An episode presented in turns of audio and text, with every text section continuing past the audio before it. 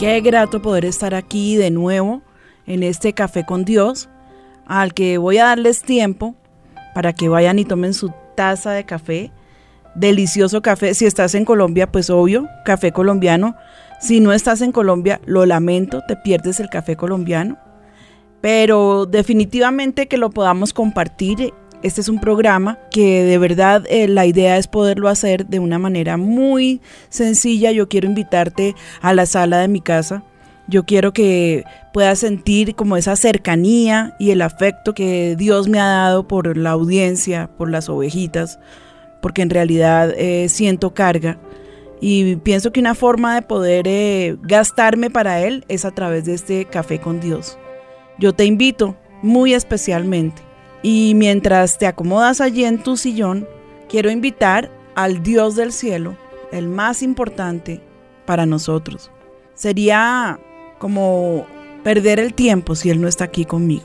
No encontraría en realidad el lado por donde eh, hacer que el, el programa fuera regularmente bueno. Pero si Él está aquí, tú puedes tener la garantía de que el Señor se va a glorificar en mi vida también, pero en la tuya especialmente. Y te voy a, por eso a pedir que cierres tus ojos por un minuto y vamos a orar, vamos a invitarlo. Pídele que esté ahí sobre tu vida y yo voy a pedirle al Señor que unja este ratico. Padre Celestial, yo te doy gracias por la audiencia que está alrededor del mundo. Gracias porque la tecnología ha permitido traspasar, Señor, barreras que de otra manera serían imposibles. Gracias porque tú estás sobre mi vida, muy especialmente porque tú eres eh, mi rey, mi Señor. Y yo hice un pacto contigo hace mucho tiempo y no es de palabra, no es un cliché, pero aquí está tu doulo, Señor. Te ruego que puedas extender tu misericordia sobre cada oyente. Te ruego que tu unción toque cada corazón y cada vida. Glorifícate en medio nuestro. Tú sabes, Señor, que tanto Ricardo como yo, no, no damos un paso si tú no nos das permiso para hacerlo. Si no sentimos verdaderamente esa unción, si no creemos que el mandato está dado, no queremos hacer nada que esté fuera de tu voluntad. Gracias Señor por este espacio. Gracias mi Rey, porque puedo sentir que estás aquí conmigo. Te bendecimos Padre en Cristo Jesús. Amén y amén. Este segundo programa de Café con Dios, donde estábamos tratando de, sacar ese enemigo oculto y dar a luz eh, en verdad quién es. Lo hemos llamado la depresión, una enfermedad que ataca en este siglo de una manera violenta a una gran parte de la población mundial, porque así son las estadísticas, ¿verdad? Yo les decía en, en programas anteriores que cada cuatro segundos esta enfermedad cobra una vida. Cuatro segundos, cuenta hasta cuatro, y una persona se habrá suicidado por causa de esta enfermedad. He recibido bastantes preguntas y le doy gracias a la audiencia porque, porque quieren tener ese contacto directo con el programa. Y donde me dicen que si en verdad esta es una enfermedad eh, que se puede tratar únicamente científicamente o si también tiene que ver con la parte espiritual. Yo creo que les voy a responder un poquito más adelante sus preguntas, sus inquietudes. Gracias a Dios que también tenemos esta mañana aquí a la doctora Mónica, que la invité de nuevo para que me ayude a aclararles un poco la, la parte científica. Como siempre, me gusta saludar a mi mesa de trabajo aquí en Aviva 2 eh, estamos con Orlando y con Mauricio. Buenos días, Pastora, muy buenos días, muy buenos días. ¿Cómo está usted? Estar con usted, Pastora. Lo que pasa es que uno queda tan expectante que no quiere ni hablar, ¿verdad, Mauricio? Sí, yo de verdad queda uno totalmente sin palabras, porque es que es un tema que verdaderamente, mire, la cantidad de personas que uno, yo me he encontrado muchas personas en la calle que han escuchado su programa y me han hecho unos comentarios, incluso por Facebook, le escriben a uno, oiga, tremendo que la pastora haya sido tan, ¿cómo se diría?, atreverse a, como lo llamó usted, desenmascarar este tema de, la depresión. Y verdad que para nosotros, pastora, la felicitamos por haber hecho eso. Gracias, Mauro. Bueno, de nuevo tengo aquí a Danielita conmigo. Ella me está ayudando a darle contenido al programa. Liliana, que pues se ha convertido en esa exploradora, me ayuda muchísimo porque ella es la que está investigando junto con el pastor Iván. Saludos, niñas. Muchas gracias, Patti. Para mí es un privilegio eh, estar al lado tuyo, Patti, para pegarme un poquito a todo eso que Dios te ha dado, Patti. Me alegra mucho. Gracias por permitir estar aquí contigo apoyándote y sabes que en lo que yo te pueda servir, con mucho gusto. Gracias, mi vida. Nuevamente, pastora, un privilegio, qué alegría estar en este cafecito con Dios y pues a disfrutar y a seguir disfrutando este programa Desenmascarando la Depresión. Gracias, Dani. Bueno, y Orlando está aquí eh, que me hace señas porque él quiere contarnos un poquito acerca de lo que, de la recepción del programa. Pero Orlando, yo quiero que nuestra audiencia se entere que no es solamente para Colombia. Muchas gracias, Pastor, por la oportunidad de estar acá y, la oportunidad de, bueno, de tantas cosas, de escuchar lo que usted está diciendo, de participar, bueno, de ser parte de este ayudamiento. Eh, como usted lo anota de manera sabia, esto se ha esparcido por el mundo entero. Esto no es del dominio de Colombia solamente, sino que yo creo que el misionero más grande, de más envergadura en este momento, es lo que está pasando a través de las redes sociales. Uno lo puede ver en las personas que están escuchando en este momento avivados, los internautas, las personas que están en Facebook, que están mirando Instagram. Esto es algo viral ahora sí usando los términos que usan, ¿no? Es algo que se ha ido propagando. Eh, es también respuesta a algo que Dios nos había prometido. Usted más que nadie recuerda que el pastor habló de que así como habían temporadas de huracanes, estábamos en, una, en un tiempo que era temporada, pero de oportunidades. Y esto que hemos visto acá en Avivados es respuesta no solamente a los que trabajamos acá, sino muchas personas que venían orando. Mauricio es testigo de que las personas no alcanzaban a saludarlo a uno cuando ya le estaban reclamando por el programa. Sí, efectivamente, Orlando, eh, eh, el año pasado que nos visitaron varios pastores, incluso vinieron, me acuerdo unos de Nueva Orleans, que la esposa nos dijo, ¿cuándo es que vuelve? Casi que regañándonos, ¿no? Le podemos decir a ella, pues mira, esta es la respuesta a tus oraciones, a tus peticiones. Y sabes, yo quiero aprovechar a que tú lo mencionas, eh, Mauricio y Pastora, para animar a las personas. Yo sé que hay muchos pastores, a veces ellos nos dicen, mire, yo pastoreo en tal parte, que tengan la libertad de, de enviarnos sus preguntas. Si ustedes no quieren que divulguemos los nombres, es perfectamente comprensible. Nosotros simplemente, si ustedes gustan, se lo damos a la pastora eh, María Patricia cuando le pasamos, ¿no? El, los, los, testimonios, las preguntas. Pero volviendo a lo que quería decir es, es impresionante cómo nosotros podemos ver, hay ciertos programas de internet que dejan ver cómo va subiendo o bajando la audiencia. La semana que su merced hizo su debut nuevamente con el programa de Café con Dios, que como ya dijimos estaba muchas personas orando, como faltando dos horas, Danielita más o menos, empezaron a subir los picos porque uno ya los tiene catalogados. De por sí el sistema los arroja, ¿no? Dices, ese es el pico de la semana anterior, este es de la semana... Y llegó un momento en que era un 700% por encima mm. de, de lo que regularmente vemos. Una cosa que nosotros vemos es cuántas conexiones hay pero no podemos saber si esa conexión es, por ejemplo, una iglesia o es una familia. No podemos tener una cuantificación exacta, pero sí estamos muy agradecidos con Dios. Como le digo, todo esto es parte de un nuevo tiempo. El tenerla nuevamente acá, no hay palabras para expresar la gratitud y el beneficio que recibimos todos. Gracias, Orlando. Danielita, ¿tú nos podrías eh, contar cómo es la conexión a través de WhatsApp para que los oyentes puedan eh, interactuar con nosotros? Claro que sí, señora. El número de WhatsApp de Avivados es 320-850192, pero para las personas que están fuera del país tienen que guardarlo de una manera diferente. Tienen que agregar el símbolo más 57, que es el indicativo del país, 320-850192 y también hay hay otro medio que es Skype. Avivamiento Bogotá es el usuario. Ahí agregan a la iglesia y pueden escribir todas sus preguntas, sus comentarios, todo lo que quieran escribir durante el programa. O pueden llamarnos también, pastora, al 795-3334. Gracias, Dani. Y tengo conmigo a la doctora Mónica, a quien le pedí que por favor me ayudara con la parte científica. Y ella pues de verdad que muy juiciosa me ha ayudado a estudiar el tema y pues aquí estamos para desenmascarar a ese espíritu inmundo, ¿cierto? Sí, señora. Buenos días a todos, pastora. Gracias por haberme invitado nuevamente. Eh, pues escuchándola hablar, eh, ve uno la necesidad tan grande y, y, a la vez ve uno la respuesta para tantas personas que están en la misma situación. Así que de nuevo le, le agradezco por incluirme en su equipo. Gracias, Mónica. Bueno, y allí están, tenemos también eh, a Carolina Galeano, Adriana Galeano. Esto es como una familia, pero, pero no hay confabulación allí, ¿no es cierto?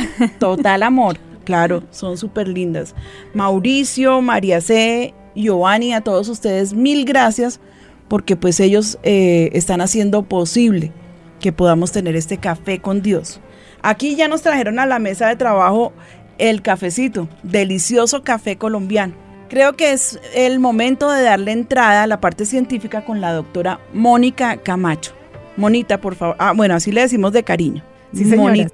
Bueno, gracias pastora nuevamente y pues estamos listos para empezar a explicarles a las personas que nos están escuchando eh, lo que, en qué consiste esta enfermedad y sí, señora.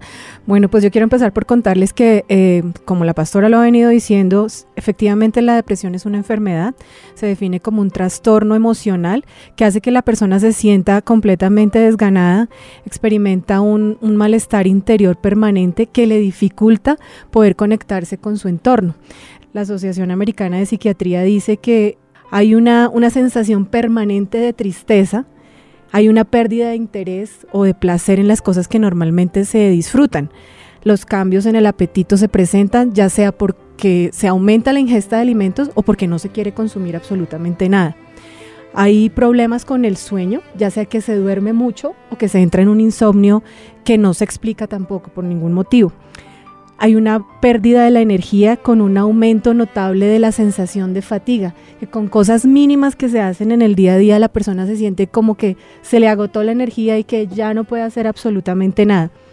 Eh, se aumenta la capacidad para hacer cosas como escribir, es una, es una fatiga tan extrema que la persona, cosas elementales como escribir una nota, no siente la habilidad de poderlo hacer. Para dar una orden le cuesta trabajo y aún más para ejecutarla. Eh, hay una sensación de que nada vale la pena y que a la vez se es culpable de todo lo que está pasando alrededor. ¿Tú estás hablando mal de mí? Porque todo eso que estás diciendo... Y eso es lo curioso, que todos estos síntomas se pueden traslapar y el, peor de los escenarios es que se manifiesten al tiempo porque hay personas que no manifiestan algunos, pero casos extremos como el que la pastora nos estuvo contando, que ya se llama una depresión mayor, es que la persona empieza a manifestar todo de diferentes maneras. Eso es lo que básicamente dice la, eh, la literatura acerca de lo que es la enfermedad. Ahora, hay unos cambios que se presentan dentro del organismo, a eso se le llama la química de la depresión, que efectivamente se puede demostrar eh, de manera física que la enfermedad está presente en la persona. Entonces está muy de moda hablar de la serotonina pero en realidad para que la persona pueda lograr esos eh, depósitos nuevos que sean efectivos, se necesita de un tratamiento llega un punto donde ya no hay nada que hacer y la única solución es buscar la ayuda de alguien que ha sido formado para eh, tratar esta enfermedad. Eh, hay muchas cosas que se dicen también de esto, acerca de los medicamentos que causan adicciones, que la persona entonces ya después va a tener, ya no va a necesitar uno, sino dos o tres medicamentos para poder continuar. Y creo que este es el momento de, desmitificar ese, hecho, porque realmente un medicamento de los que se utiliza para esta enfermedad, eh, su efecto es tan controlado que tristemente, y es algo que lo limita a uno mucho cuando está eh, viendo un paciente y tratándolo, el efecto es tan lento que hace que muchas veces la persona se desespere de ver que, pero ya llevo una semana, pero ya llevo dos semanas y no mejoro. Eso lo, ah, lo, traigo a colación porque es importante que la gente entienda que si fuera algo adictivo, el efecto sería inmediato. Se demora más o menos eh, en hacer uno un mediano depósito como tres meses para comenzar a sentir más o menos como el deseo otra vez de vivir. Ahora, hay, que aclarar que depende el, grado de profundidad de la enfermedad, pero en términos generales, uno no, le, uno no le puede decir al paciente, mañana usted se va a sentir perfecto cuando se levante, porque eso es mentira. Y entonces eso lo que va a crear es una gran desmotivación en la persona porque va a decir, no, esto no sirve para nada. Y eso es, lo, eso es una cosa que creo que es importante que la persona que lo está, lo está padeciendo lo entienda, que así como fue un proceso llegar hasta allá, porque realmente creo, pastora, que usted lo, mencionó, fueron muchos años en que la cosa se fue volviendo más profunda y más profunda. Asimismo, salir de allí va a tomar tiempo, no el mismo tiempo que duró la, el, o sea, que fue el proceso del deterioro, pero no va a ser tampoco una cosa inmediata. Sí, yo quería aportar ahí algo y es cuando pasamos por todas estas cosas difíciles, ¿por qué habríamos de ser hipócritas? ¿Por qué callárnoslo? También hace parte como del ministerio que Dios nos ha entregado. Desde el principio el Señor le dijo a Ricardo, todo lo que yo te enseño y te doy, enséñaselo también a otros, porque yo, si tú te vacías, yo te voy a volver a llenar. Pero eso hablando de la edificación eh, bíblica y espiritual. Pero ¿por qué no podemos aportar también con nuestros dolores? A veces la gente mitifica al pastor y piensan que son seres sobrenaturales que andan en su propia nube, que jamás sienten hambre ni dolor, que eh, las cosas malas no les llegan, pero es mentira. Un hombre más santo que Job, yo creo que no lo conseguimos en la Biblia, o me equivoco. Un hombre santo. Dios mismo dio testimonio de él. Dios dijo, ¿no has visto acaso a mi siervo Job? Que es íntegro en todas las cosas que Job vivió, jamás le atribuyó despropósito al Señor. Nunca. Y a la postre, de todo lo que Job vivió, acaba el Señor duplicándole la bendición que ya tenía por todo lo que perdió. Pero estando en la condición de estar contra el piso, también recuerdo el momento en que Job habla de la deshonra, en que Job habla del hombre que él era. Cuenta que los jóvenes se tapaban la boca cuando lo veían Cuenta que su consejo era tenido, mejor dicho, por preferencia, que era un hombre que cuando él llegaba a las plazas le abrían espacio y le, ofrecían la mejor silla. Habla de su sabiduría, no, no envaneciéndose de ella, sino contando la clase de hombre que era. Y luego se dedica a explicar cómo su mujer primero eh, prácticamente que le escupe en la cara. Habla de los que eran sus siervos que los llamaba y no quisieron venir de verlo en el estado en que estaba, que era una llaga podrida, que se tenía que rascar con un tiesto porque estaba totalmente llagado todo su cuerpo. Y habla de, los jóvenes que cuando se tapaban la boca ahora lo menospreciaban y, le hacían como gestos y muecas. Yo decía, terrible no solamente vivir esa prueba de perderlo íntegro todo, de perder eh, su casa, su ganado, su riqueza, pero lo más terrible, su honra un hombre sabio, porque a su consejo se hacía caso. Y era muy importante este siervo de Dios que era un patriarca, pero por causa de su aflicción todos se apartan de él, seguramente juzgándolo. ¿Quién sabe qué no, qué no haría? Porque sus amigos, pues bueno, tratan de justificar y por aquí y por allá, pero los de afuera seguramente que lo miraban hasta con asco y pensaban, miren al gran hombre, al gran Job, al que nos dejaba callados, al que tenía todas estas cosas, y ahora lo menosprecian como si fuera un perro. Qué dolor. Y es parte de lo que se siente en medio de esa enfermedad. Que estás dolido, que no eres persona, que no eres capaz de levantar la cabeza por ti mismo. Y el temor más grande a veces es la gente alrededor. Juzgando, señalando, pensando, diciendo. Pero son unos juicios tan supremamente duros y temibles que hace que la persona que está enferma y que está en Cristo se sienta totalmente acobardada y sienta pánico y sienta que, vivir de verdad es todo un reto. Amanecer vivo, una jartera y vivir todo un reto.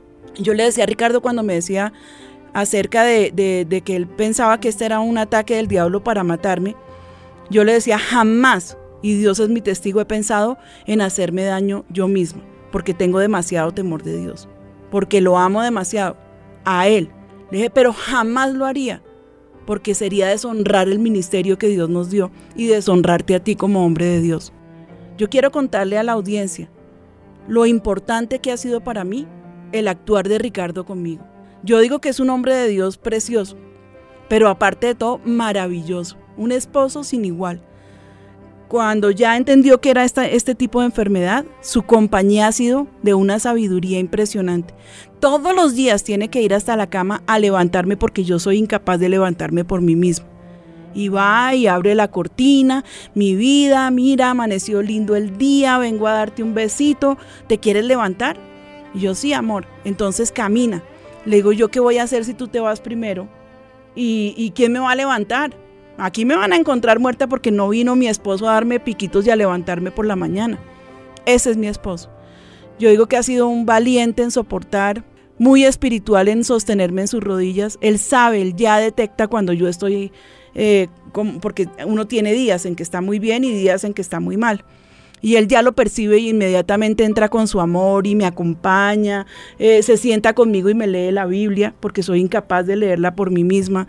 Eh, ora por mí, me da palabras hermosas de que yo soy, soy, ustedes lo oyeron presentando de nuevo el programa. La mitad de lo que él dice es puro amor y la otra mitad también. Pero de verdad que yo digo, Señor, gracias. ¿Qué hubiera sido de mí si, si, si no fuera Ricardo mi esposo? Que fue capaz de levantarme, de soportarme, de sostenerme, de jamás cansarse porque él nunca se cansó, de callar cuando sabía que tenía que callar, de hablar cuando sabe que tiene que hablar, de su autoridad, pero sobre todo de su misericordia porque sabe que hay días que soy totalmente incapaz de levantarme y no se opone. Y le digo a los hombres que me están escuchando y a las mujeres que me están escuchando o a los padres que me están escuchando que tienen a una persona en ese estado en casa, que lo más importante que tienen que sentir por ellos no es lástima, porque no somos dignos de lástima, pero sí de compasión. El amor de quedarse encallados, de cuidarnos, de sencillamente respetar que hay días en que estamos bien y días en que estamos mal yo he visto como las personas cuando tienen cáncer y les hacen sus terapias eh, de quimio o radio, lo que quiera que sea, y llegan devastados ese día a la casa y vomitan y vomitan y toda su familia como que se vuelca alrededor a, a cubrirlo, a guardarlo. Bueno, hay días en que uno amanece con la quimioterapia alborotada y todo lo que uno necesita es ese cuidado amoroso y ese silencio que, también demarca amor, porque les ve uno en sus ojos la preocupación, la ternura, el abrazo, eh, la palabra linda, porque Ricardo, pues yo no sé si es que tiene por ahí su página de palabras lindas, pero no se le agota, de verdad. Todo el tiempo está mandándome flores, besitos, muñequitos que se le salta el corazón. Es muy hermoso. Y, por qué no si tú amas a tu pareja y por qué no si tu hijito al que amas está en esa condición, puedes darle todo ese amor. Porque es que la promesa es con esperanza. Un día saldremos de ahí. Un día nos levantaremos para, para hacer las cosas que sabemos que podíamos hacer. Yo quiero hacer colación en este momento acerca de, de ese tema, de lo terrible que ha sido. Y recuerdo que en el peor estado, porque eran tiempos en que yo iba a la presencia de Dios arrastrada, porque yo no quería levantarme de mi cama.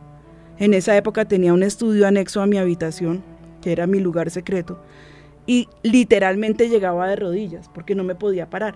Llegaba arrastrándome. Yo decía, yo sé que ahí no hay pérdida. Algo me dará, Señor. Porque pues me siento que soy un, un saco vacío, un bicho raro. No me entiendo, nadie me entiende. Y me botaba allá en el lugar secreto con el único ánimo de prender ahí el equipo de sonido y poder escuchar algo de música. Y recuerdo que el Señor me dijo, toma un esfero y toma papel porque te voy a dictar y te voy a decir para qué puede ser buena y maravillosa. Bueno, son elogios del Señor porque Él ve las cosas que no son como si fuera. Y recuerdo que ese día me dictó el primer coro que se sacó para avivamiento, que se llama Mi Redentor vive. Y me dictó la letra y me dijo, y en esa letra vas a encontrar esperanza. Y en lo que vas a vivir con ese coro, vas a traer esperanza a mucha gente. Entonces yo decía, Señor, ¿será que tú puedes canalizar este saco totalmente bueno para nada en algo bueno? ¿Será que Dios puede hacer esa obra? Bueno, yo tomé mi papel. Dios me llevó a ese texto que está en Mateo 14, que habla acerca de cuando Jesús caminó sobre las aguas. Con ese texto, cuando estaba ahí tirada en el piso, saltaron eh, cosas a mi corazón tan tremendas Hoy cuando llegué aquí al programa, me decían, usted nos dio este texto para lo de la depresión, pero no lo entendemos, ¿qué tiene que ver? Bueno, yo les voy a decir qué tiene que ver, todo que ver. Porque cuando ellos ven al Señor Jesús sobre las aguas, cuando se enturbian porque había una gran tormenta, entonces cuando le ven caminar, creían, porque era una creencia de esa época, que los fantasmas venían y pues era que el barco se iba a hundir. Por eso el Señor les dice, tened ánimo, porque soy yo. Entonces Pedro, que era tan acelerado, le dice, Señor, si eres tú, manda que yo vaya a ti. Y el Señor le dice, ven. Cuando yo leí la palabra ven, cuando entendí que se podía caminar sobre las aguas encrespadas, cuando entendí que Dios tenía un plan para brindarme su mano, fue cuando comencé a sentir que podía salir del túnel. Una lucecita al final del túnel fue lo que comencé a sentir. Entonces pude entender que mi enfermedad o que no sabía que era una enfermedad, pero que mi estado de ánimo podía tener un propósito. Entendí que era el amor de Dios manifestándome que para cosas grandes nos había creado. Entendí muchos versículos de la Biblia como por ejemplo que todas las cosas nos ayudan a bien, a los que hemos sido llamados conforme a esa voluntad perfecta de Dios. Y yo decía, pero bueno, Señor, solamente quiero que me digas, o sea, ¿qué de bueno puede sacar de todo esto que yo estoy viviendo? ¿Qué de bueno puede salir de todo esto? Entonces vuelvo a la lectura que yo tenía cuando el Señor le dice a Pedro, ven, se baja de, la barca, seguramente yo creo que el mar se encrespó más, ¿sí? Porque el Señor usa todas esas cosas para probarnos a nosotros, ¿sí? No es porque él, quiera saber, porque Él sabe quiénes somos, pero para probarnos qué clase y qué tamaño de fe tenemos. Entonces yo me sentí literalmente cuando el Señor me decía, ven, y sentí la mano del Señor extendida. Y yo sentí que literalmente me bajaba de la barca, pero con asfixia. Tenía el corazón aquí en la garganta y sentía que no podía ni siquiera respirar. Y yo le decía, un buen pasaje te has buscado, Señor, porque la tormenta arrecia, pero con violencia. No sé, no sé cómo voy a salir de aquí. No sé si la barca definitivamente se va a hundir. Y entonces enseguida se baja Pedro de la barca y le dice, Señor, ayúdame que me estoy hundiendo. Entonces le dice a Pedro, ¿por qué dudaste?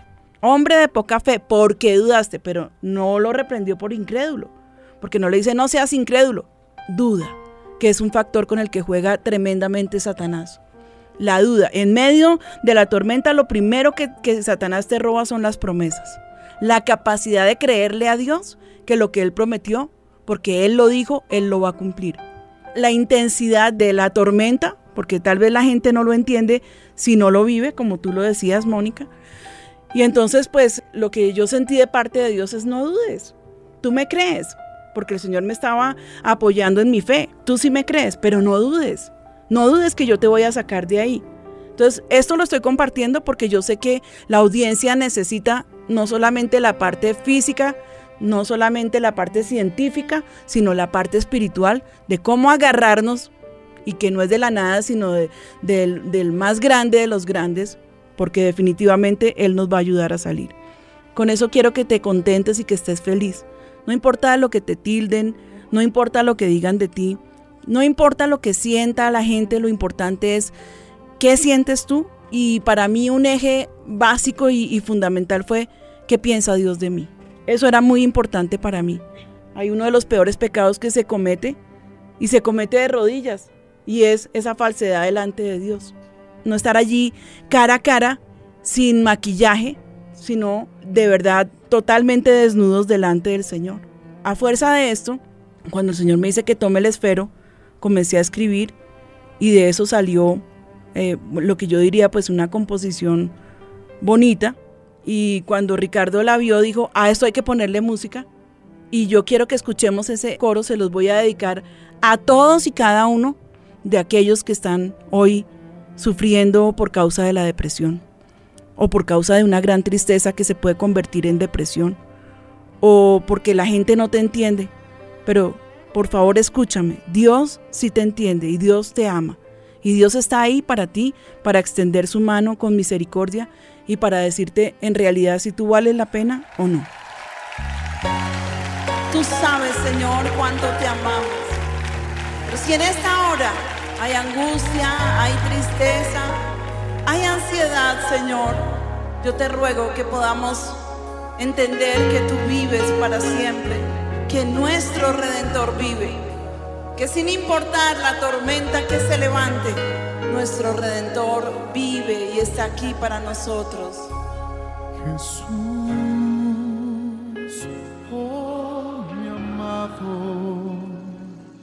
se ha levantado la tormenta furiosa tormenta en mi alma y he sentido desfallecer, he sentido desfallecer.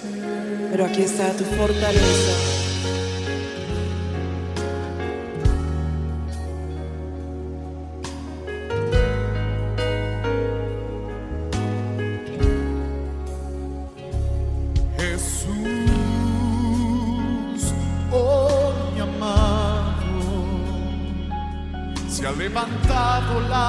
Tormenta furiosa, tormenta en mi alma y he sentido desfallecer, he sentido desfallecer. A lo lejos oí que me llamabas, aunque ruja el mar y las olas se levanten, ven a mí. A lo lejos oí que me llamabas, aunque ruja el mar y las olas se levanten. No dudes, no temas.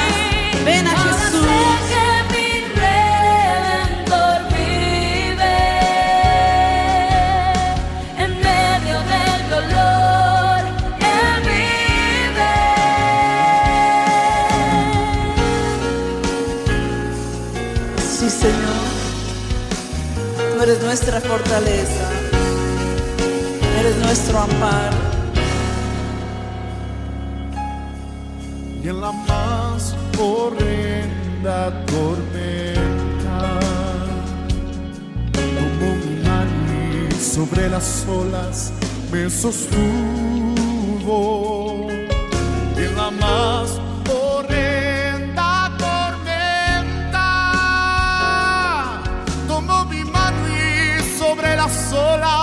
me sostuvo. A lo lejos que me llamabas, aunque el mar y las olas se levanten.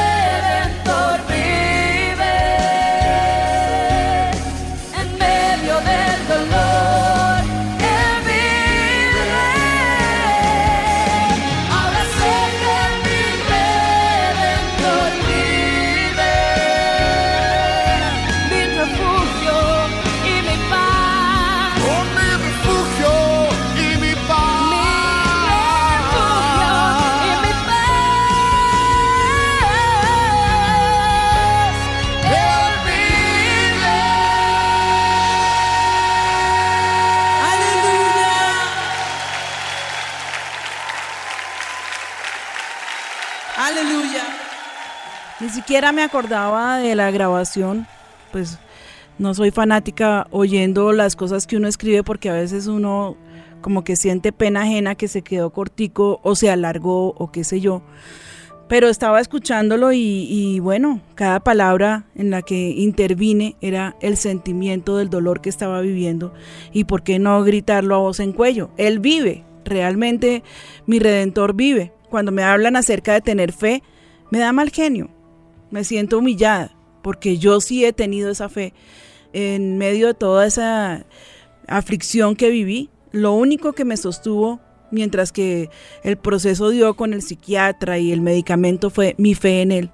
El saber que sin importar lo que la gente pensara, lo que dijeran, lo poca cosa que me sentía y que sé que soy, em, pero que ahí estaba él. Luego le dije, Señor, ¿y esto puede traer algo de bueno? Letras que pongan a la gente a llorar porque de pronto toquen su alma. Me dijo, no, no van a tocar su alma, sino su espíritu. Y van a encontrar alivio y sanidad Amén. porque se van a poder identificar en un sentimiento de lucha y de dolor donde uno cree que está absolutamente solo, que uno es el único que vive ese tipo de cosas, pero es una, es una letra con la que tú les estás diciendo que su redentor vive, que el centro de ese coro es que sí hay esperanza. Y bueno, lo cierto es que gracias al Señor esto desencadenó en un ministerio que no tenía avivamiento y que yo les explicaba alguna vez que era como quererle decir tantas cosas lindas al Señor que uno vive en el secreto, revelaciones maravillosas, lecturas que uno dice, wow, el Señor sí de verdad que lo deja a uno mudo. Cuando te encuentras con sus palabras de amor, cuando te encuentras con esas promesas poderosas, cuando te encuentras con los hombres que pecaron, que cayeron, pero que el Señor los levantó y los redimió y les dio esperanza para, bueno, tantas cosas. Y entonces eh, yo le decía, Señor, es que nos sentimos como cuando el novio le está escribiendo a la novia, pero como tal vez como Cyrano de Bergerac, que era un gran escritor, feo como él solo, el pobrecito, pero le escribía a sus amigos las cartas de amor más impresionantes para sus novias. Y de alguna manera uno se sentía como el amigo de Cirano, que le, escribía cartas de amor al Señor, pero, pero con la inspiración de, de Cirano y no la propia. Y entonces eh, fue cuando Dios nos permitió comenzar a escribir, se desató este ministerio poderosamente. Eh, Ricardo comenzó a sentir en esto pues una felicidad porque él decía cuántas veces yo quise como, o sea, porque él es un adorador, el pastor es un adorador, eh, no tiene muy buen oído y tampoco es que pueda cantar muy rico como quisiéramos, pero es un hombre que ama adorar al Señor y yo pienso que parte de esa unción poderosa que viene sobre cada administración es porque no pone a un grupo a adorar, sino que él mismo, de lo que saca del secreto, esas perlas preciosas, ha podido escribir muchísimas letras. Y aquí los, digo yo, magos, entre comillas, no me lo tomen a mal, ah, que son los músicos, le, dan unas tonalidades que uno dice era exactamente lo que queríamos escuchar. Nos sentamos con ellos a divertirnos porque pues eh, les mandamos las letras, ellos les ponen la música y nosotros entramos con ellos ya a pulir, quisiera allí esto, quisiera un crescendo, que ya sé lo que es un crescendo, bueno, cosas así, quiero un piano, quiero el violonchelo que a mí me fascina, eh, bueno, instrumentos que Dios ha puesto allí con talentosos, porque para mí los músicos de avivamiento eh, son los mejores, saben interpretar lo que en el espíritu uno está sintiendo y se desencadenó ese gran ministerio musical. Yo creo que ya vamos como por el cuarto CD de letra y música 100% de avivamiento. Ah, Ricardo ha escrito muchísimas canciones de adoración. Yo vengo un poquito en el intento porque lo vi a él tan apasionado y casi que cada día sacaba una letra y dele. Y los pobres músicos trotando para alcanzarle el, el ritmo. Entonces yo me dediqué más a escribir la alabanza.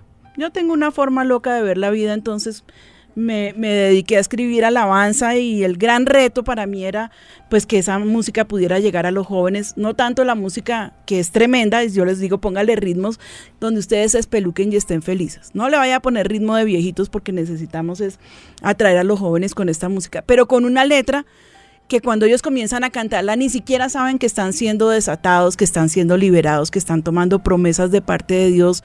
Píntame el cielo, en ti me quiero gastar que fue el primer coro que escribí de alabanza, que fue una sucesión de esto mismo que ocurrió, yo decía, después de vivir lo que he vivido y encontrar en medio de toda esa oscuridad el horizonte y darme tú un propósito, Señor, ¿en qué más puede uno vivir si no en gastarse para ti? ¿Sí? Entonces empieza como abrigo viejo, como botas de invierno. En ti me quiero gastar. Y me decía mis hijos al principio, pero mami, esas, esas, esas cosas que tú usas, abrigo viejo. Le dije, claro, porque si es un abrigo nuevo y de marca, pues qué sentido tiene. ¿Qué ha hecho el pobre abrigo en este mundo para merecer siquiera una exaltación? Pero un abrigo viejo ya fue probado. ¿Sí? Las botas de invierno que se queman por causa de la sal. Y, bueno, era como tratar de explicarle a, los muchachos lo que es gastarse para Dios. Y bueno, y todas las letras de avivamiento, toda la música de alabanza al Señor me ha permitido escribirla.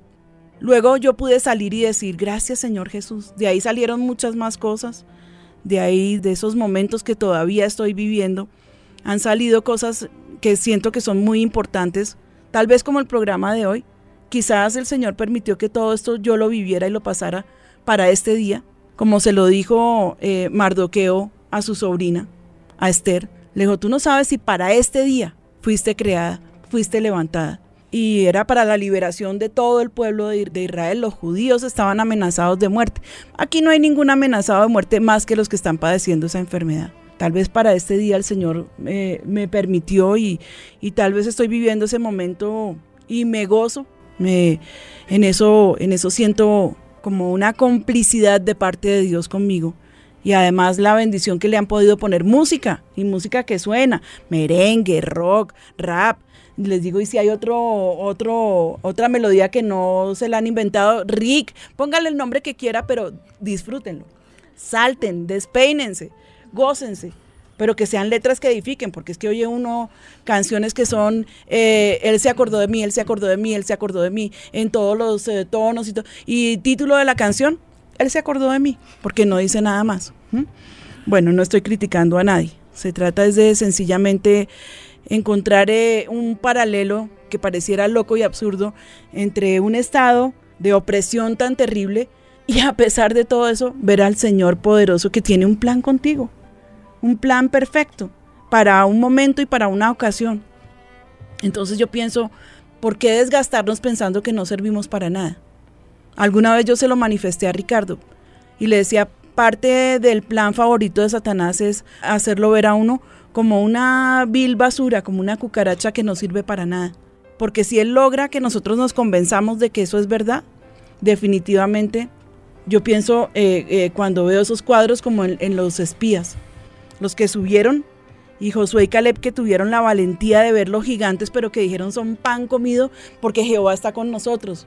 Y su amparo en el que ellos confiaban los abandonó y sabemos que los podemos conquistar, pero los otros 10 espías tuvieron pánico y temor, porque decían nos, que se sentían como langostas y que en realidad así los veían los moradores de esa tierra, como langostas. Y le creyeron a Satanás. Y entonces yo me di a la tarea de decir, no, yo no soy una langosta. Todo lo que tú pongas enfrente, yo, lo, Señor, hago el pacto de, de salir adelante. Que Satanás me vea como una langosta no quiere decir que yo sea una langosta. De manera que voy a, encaminar todas mis fuerzas y esta enfermedad que he padecido y toda esta debilidad que me, que me ha ensombrecido por tanto tiempo y la voy a canalizar en bendición. Hoy estoy aquí para avergonzar al diablo. Hoy estoy aquí para decirte no temas, porque si estás siendo víctima de algo de esto que hemos estado hablando, quiero que sepas que no eres culpable. ¿Cómo podemos acusar a una persona de ser culpable de tener un cáncer? ¿Cómo podemos acusar a una persona de estar en una silla de ruedas porque eh, un accidente brutal o la artritis o qué sé yo la llevó a ese estado? No es justo. Y creo que nadie va a levantar su dedo para señalarle. Pues yo estoy aquí hoy para levantar todos esos dedos acusadores de sobre tu vida y para decirte que Jesús te ama. Mónica, yo quiero que nuestra audiencia esté totalmente clara con lo que sí es una depresión y con lo que no es una depresión porque yo lo toqué al principio y entonces hablé de la depre, pero a mí me gustaría que nuestros oyentes entiendan que hay momentos en la vida que, que son duros, pero que nada tiene que ver con una depresión y lo que sí definitivamente, ¿cómo se puede decir? Científicamente es una depresión. Lo que se ha establecido es que hay 17 puntos que se tocan para establecer si una persona tiene una depresión. Después de un puntaje que se obtiene, se empiezan a dar los grados. Entonces nosotros tenemos 52 puntos en total. Y si una persona tiene menos de 7 puntos de esa, de esa escala de manejo, la persona no tiene depresión, tiene tristeza. Entonces, ¿qué es la tristeza? Uno puede entrar en un estado de tristeza por una situación de pérdida una pérdida de un familiar, una pérdida de un trabajo, la, el diagnóstico de una enfermedad, una separación, cualquier cosa que le cause pérdida a la persona. Lo robaron, lo atracaron. Sí, cualquier cosa de esas. Una infidelidad. Le, sí, exacto. Cualquier cosa que implique una pérdida puede terminar en, en que la persona, pues obviamente experimente una sensación de tristeza profunda, pero realmente puede continuar con su vida. Esa es la primera cosa que es importante que tengan en cuenta. Si usted no puede continuar con sus actividades diarias, algo está pasando. Segundo, esos sentimientos, esas sensaciones tienen que durar por lo menos dos semanas constantemente. Le mencionaba a la pastora hace un rato que se hizo un estudio en la Universidad de Oxford y se encontró que cuando una persona realmente está deprimida, el 94% del tiempo de que la persona vive en sus días está presentando los síntomas de la enfermedad. O sea que no es una cosa que va y viene sino que es permanente, es algo, no es que yo ay, ahorita me acordé de mm, mi familiar que murió, que está muy reciente su muerte y entonces, claro, tengo los sentimientos ahí, los, los eh, recuerdos los tengo muy vivos, pero entonces llega alguien y me invita, ay, vámonos a tomar un café, sí, listo, vamos, yo puedo salir, cuando la persona puede volver a arrancar, no está en una depresión, está elaborando un duelo y está pasando por las fases que probablemente necesite eh, eh, pasar o valga sea, no la redundancia, exacto, para poder superarlo. Eh, perdí el trabajo, ¿qué hago? Empezar a buscar otro. Fue doloroso, de la manera que haya sido, tengo que volver a empezar, pero lo puedo hacer. Cuando la persona está en un estado depresivo, no lo puede hacer. Y la característica que la, que la escuela de psiquiatría eh, muestra como la definitiva para hacer la diferencia entre estar uno deprimido y estar triste es que yo no tengo interés por las cosas que normalmente me causarían algún tipo de placer. Por ejemplo, si yo soy una persona a la que me gusta eh, pintar, y definitivamente ya es que ni siquiera me dan ganas de ir al sitio donde tengo las cosas, algo está pasando. Y de esos, de esos 10 síntomas que dije, cuando uno logra completar 5, ya está en una depresión mayor, o sea que es muy fácil, o sea, no es una cosa que le da uno, no, se considera que una de cada 10 personas sufre de depresión, es altísimo, o sea, es el 10% de la población mundial sufriendo de eso, no es una entidad aislada, de hecho, hay estadísticas que muestran que es tan frecuente como una enfermedad cardíaca. Y más grave aún se le considera el cáncer del alma porque es algo que no se puede tocar, que sabemos dónde está, pero no le podemos hacer absolutamente nada. Y esa es la parte para toda la audiencia, donde uno definitivamente sí o sí necesita al Señor.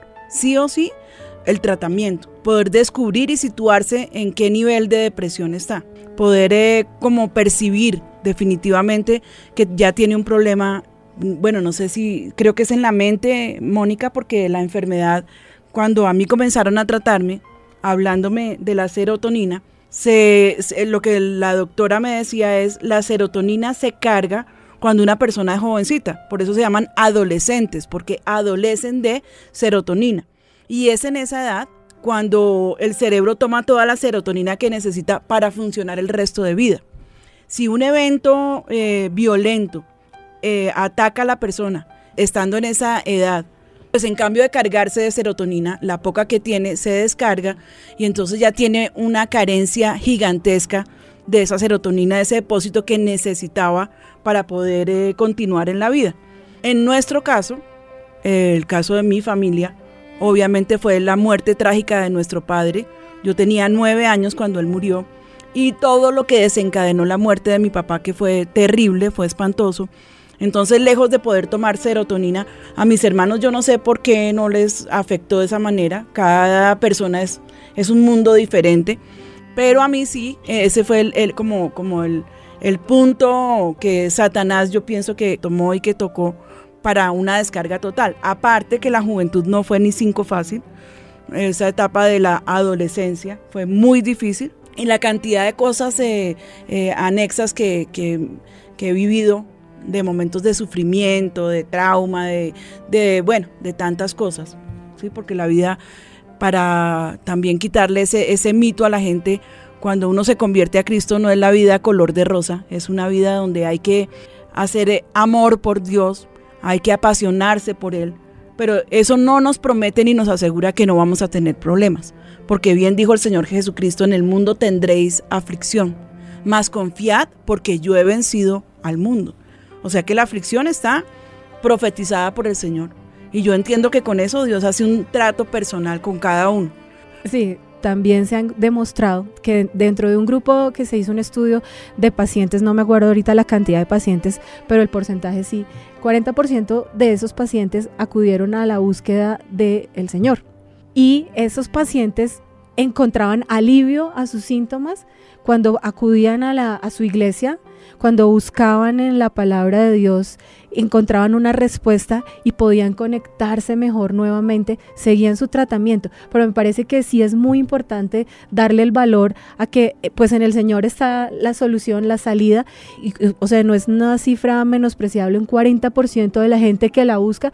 Y estamos hablando de que gente que conoce, ¿no? Si, el, si no tienen al Señor, pues no lo van a hacer. Pero si uno sabiendo como creyente que obviamente ahí está una salida, pues creo que como la pastora lo dijo, es muy valioso la parte espiritual bueno, yo pienso que se nos ha pasado esta hora volando y, y se nos acabó de nuevo el tiempo. Yo quiero orar por la audiencia. Hay un texto en la palabra que me ayudaría un poco a identificar lo que les quiero decir. Está en Deuteronomio 32:15.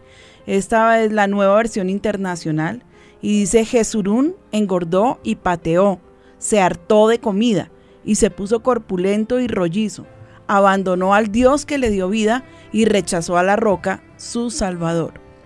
¿Tiene propósito la prueba cuando viene? Claro que tiene propósito. ¿Tiene propósito una enfermedad como es la depresión en la vida de un siervo? Claro que sí tiene un propósito. Pueda que el juicio a priori de las personas que están cazando palabras y tienen como que el falso llamado de juzgar a los siervos de Dios, pues para ellos puede ser, no, pues, imagínese, un pastor de semejante ministerio y pasando por esto, con seguridad que le abrió puertas a Satanás. Pues bueno, yo le abrí la puerta de mi corazón y de mi casa hace mucho tiempo al Señor Jesús, pero pasando por este mal momento, pues entendí que de todas maneras, uno, estoy aquí hablándote de lo que sufrí para poderte ayudar. Mucha gente será incapaz de reconocerlo nunca. Eh, dos, si el propósito de Dios eh, fuera el de destruirnos, yo creo que para qué nos creaba. No es verdad. Esa es una mentira que Satanás le ha achacado al Señor, pero es una mentira definitivamente. Bien dice la palabra que Satanás es, es mentiroso y padre de mentira.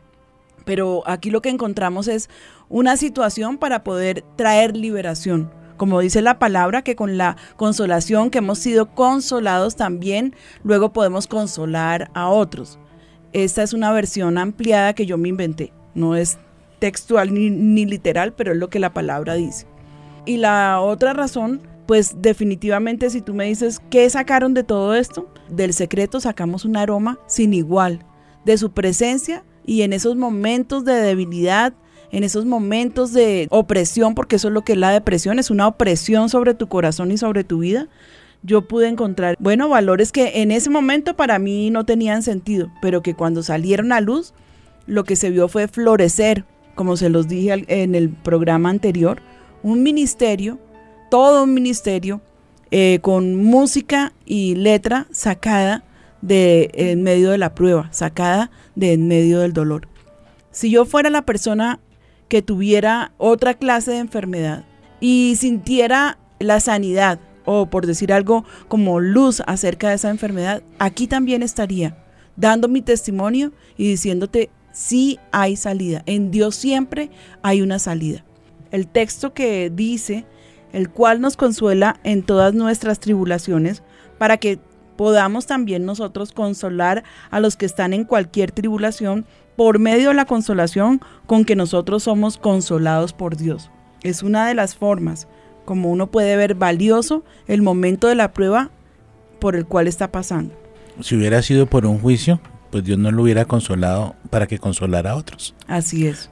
Bueno, yo creo que llegamos al final del, del cafecito con Dios. A mí me tocó tomarme como tres, porque no alcanza uno, y menos con ese aroma. Quiero orar por la audiencia. Quiero pedirle al Señor que te dé luz a través de este segundo programa y pues por todo lo que hemos recibido, queriendo llenar totalmente eh, como el espacio y que no queden dudas, pues gloria a Dios que aparecieron cuatro programas, salieron cuatro programas, teníamos pensado en, en, dos más o menos, pero bueno, salieron cuatro y vamos a continuar con el tema la semana que viene. Vamos a seguir desenmascarando a ese enemigo que se llama depresión, pero por ahora quiero que pongas la mano allí en tu corazón Quiero que aunque no veas el sol, puede estar radiante el día, pero está la enfermedad que no podemos ver el sol. Quiero que eso que estás sintiendo que te ahoga y que no te deja vivir, no es que estás loco, no es que estás eh, fuera de lugar, es sencillamente una enfermedad que tiene tratamiento y una enfermedad que al final Dios usará gloriosamente para darle salida a muchos que están a tu alrededor de pronto no son creyentes, pero con tu experiencia y con todo lo que has pasado, nos puedes traer a los pies de Cristo, justamente por causa de esto que has estado viviendo. Padre, yo te pido esa consolación en el corazón de mis hermanos. Yo te ruego que tú abras su mente, Señor, para que algunos que están padeciendo los síntomas no pueden dar credibilidad que están sufriendo una enfermedad, una enfermedad que no mata, pero que les llevará a la muerte si no le ponen inmediatamente eh, curso con un psiquiatra que sea capaz de poderlos llevar al entendimiento de la situación en la que están. Señor, yo te pido en esta hora que venga ese tiempo mejor, ese tiempo diferente, que tengamos esa esperanza que solamente tú nos puedes dar para saber que sí vendrá la sanidad y que la sanidad no será parcial, sino que será total. Yo te bendigo, Padre, en el nombre de Jesús. Y te doy gracias por este, esta oportunidad, este tiempo eh, que nos permites para estar en la radio. Gracias por cada uno de los oyentes. Te pido una bendición especial no solamente para los que están enfermos, sino para los que están allí eh, escuchando en su receptor y que puedan entender, Señor, que vienen tiempos mejores. La- las promesas que tú le das a avivamiento, la iglesia. Yo, Señor, quiero hacer depositario a cada uno de los oyentes. Todo lo que pasa aquí, que también pase con ellos. Cada promesa, Señor, que tú nos das, que también les cobije a ellos. Nos has dicho que vendrán tiempos mejores y yo lo creo. Y yo declaro tiempos mejores para los que están esta mañana allí conectados en la radio. Te bendigo, Padre, en el nombre de Cristo Jesús. Amén, y amén. Amén. Bueno, y voy a dejarlos con este coro que escribimos con Ricardo. Se llama Al Dios de mi vida. Y te quiero leer un poquito la letra. Dice, de día mandará el Señor su misericordia y de noche su cántico conmigo estará. Y mi oración al Dios de mi vida, mi Salvador, solo en ti yo espero. Me gusta mucho porque son textos bíblicos. La palabra de Dios, eh, Pablo nos estaba incitando a que habláramos con salmos, con himnos, que nos saludáramos con esos cánticos espirituales. Y pues uno decía, ¿y, y cómo? ¿Cómo hacemos para cantarle al Señor la Biblia? Pues aquí está la respuesta.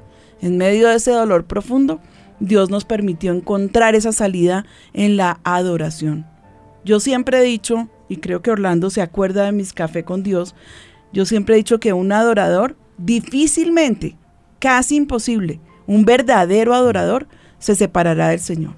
Porque es que ahí hay un aroma y hay un acercamiento y una complicidad, si se puede usar el término, con Dios tan maravillosa, tan increíble, que pues es como abandonar a ese ser que se... Bueno, de todo se ve en esta vida, ¿no? De parejas totalmente enamoradas que terminan a veces en divorcio. Pero yo creo que este no es un matrimonio carnal, natural, sino es un matrimonio espiritual glorioso y maravilloso. Y la adoración nos acerca tanto al corazón de Dios. En cierta forma era como ese deseo de poderle servir a través de la música. Para terminar, la última estrofa dice, al Dios de mi vida, al Dios de mi esperanza, aunque Él me matare, en Él esperaré. En esa última, en esa última estrofa te puedo resumir lo que definitivamente se volvió un lema para mí. Aunque Él me matare, aunque yo no entienda nada de nada antes de saber que era una enfermedad, aunque todo se me lo sienta oscuro y como que se me cierra el cielo y, y no puedo ver el sol cuando brilla, pero con todo en Él esperaré. Si tu confianza está puesta 100% en el Señor, quiero que creas que el Señor buscará contigo la salida, pero luego vas a, florecer y van a venir a tu vida cosas gloriosas y vas a decirle gracias Señor por la prueba que yo viví. Te dejo en manos de, del Señor, de ese precioso Dios al que le pertenecemos y con este coro que espero que te sirva, que lo puedas eh, cantar una y otra y otra vez y puedas también sentir que Él te abraza y te cobija. Dios les bendiga.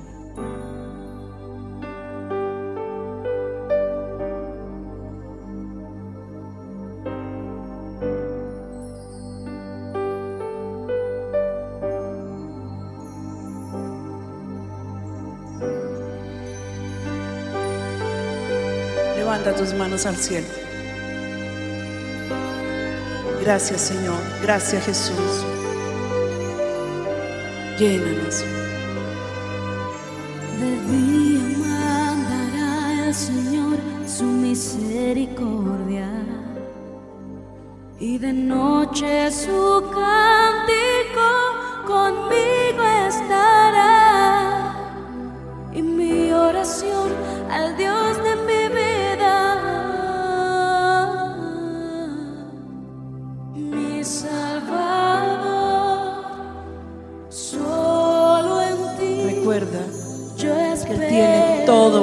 todo